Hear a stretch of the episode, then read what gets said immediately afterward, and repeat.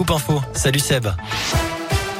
Salut Cyril, salut à tous. À la une de l'actu, ce nouveau conseil de défense sanitaire aujourd'hui. Pas de reconfinement ou de couvre-feu dans l'immédiat. L'hypothèse d'avancer les vacances scolaires est également écartée selon plusieurs médias. Alors que retenir Bien que le protocole sanitaire va être renforcé dans les écoles et passé au niveau 3. Le port du masque va ainsi être obligatoire en intérieur et en extérieur dès l'école élémentaire.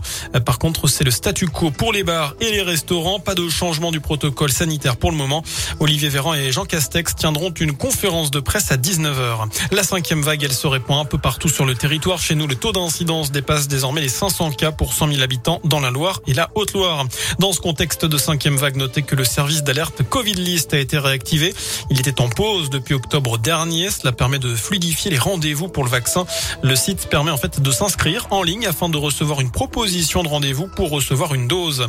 Dans la Loire, notez que la préfète a déjà prévu de nouvelles mesures dès demain avec l'instauration notamment du pass sanitaire pour tous les marchés de C'est déjà effectif à Saint-Etienne. Le rétablissement aussi du port du masque dans les communes à forte densité de population. L'actu chez nous, c'est aussi cet accident mortel ce matin vers 10h30 sur la 89 à hauteur de Saint-Germain-Laval. Un poids lourd aurait traversé le terre-plein central pour percuter deux voitures. L'une d'elles, eh bien, était en feu avec deux personnes à l'intérieur. Elles sont toutes les deux décédées. L'autoroute a été fermée dans les deux sens avant de rouvrir rapidement en direction de Lyon. Cela a entraîné d'importantes difficultés pour circuler dans le secteur, notamment pour ceux qui allaient vers Clermont. Dans la région, début d'un procès très attendu à Lyon, euh, eh bien, plus de deux ans après la mort de 37 migrants vietnamiens découvert dans un camion frigorifique dans la banlieue de Londres. C'était en octobre 2019. Deux des victimes étaient passées par Grenoble pour travailler avec de faux papiers avant de rejoindre l'Angleterre. Une vingtaine de membres de ce réseau de traite d'êtres humains doivent être jugés, principalement des passeurs. Le procès va durer deux semaines.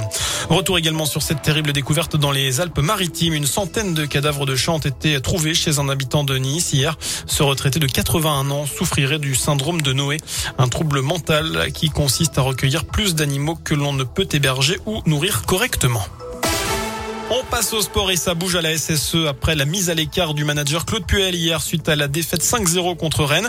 Le club devrait faire appel à Julien Sablé pour devenir entraîneur par intérim. Info du site envers et contre tous. Par ailleurs, la SS a officialisé la nomination de Loïc Perrin au poste de coordinateur sportif. L'ancien capitaine des Verts aux 470 matchs avec saint aura pour mission de mettre son expérience, je cite, au service de la stratégie sportive de la SS. Enfin, on termine avec le trésor du Mont Blanc. Ça pourrait être le titre d'un livre et c'est bien réel. Un butin de pierres précieuses découvert sur le glacier des Bossons il y a huit ans vient d'être partagé entre l'alpiniste qui a fait la découverte et la ville de Chamonix. Le trésor pourrait provenir du crash d'un vol de Air India. C'était en 1966. 300 000 euros le butin. Ça fait 150 000 euros chacun. Voilà pour l'essentiel de l'actu. Très bonne soirée.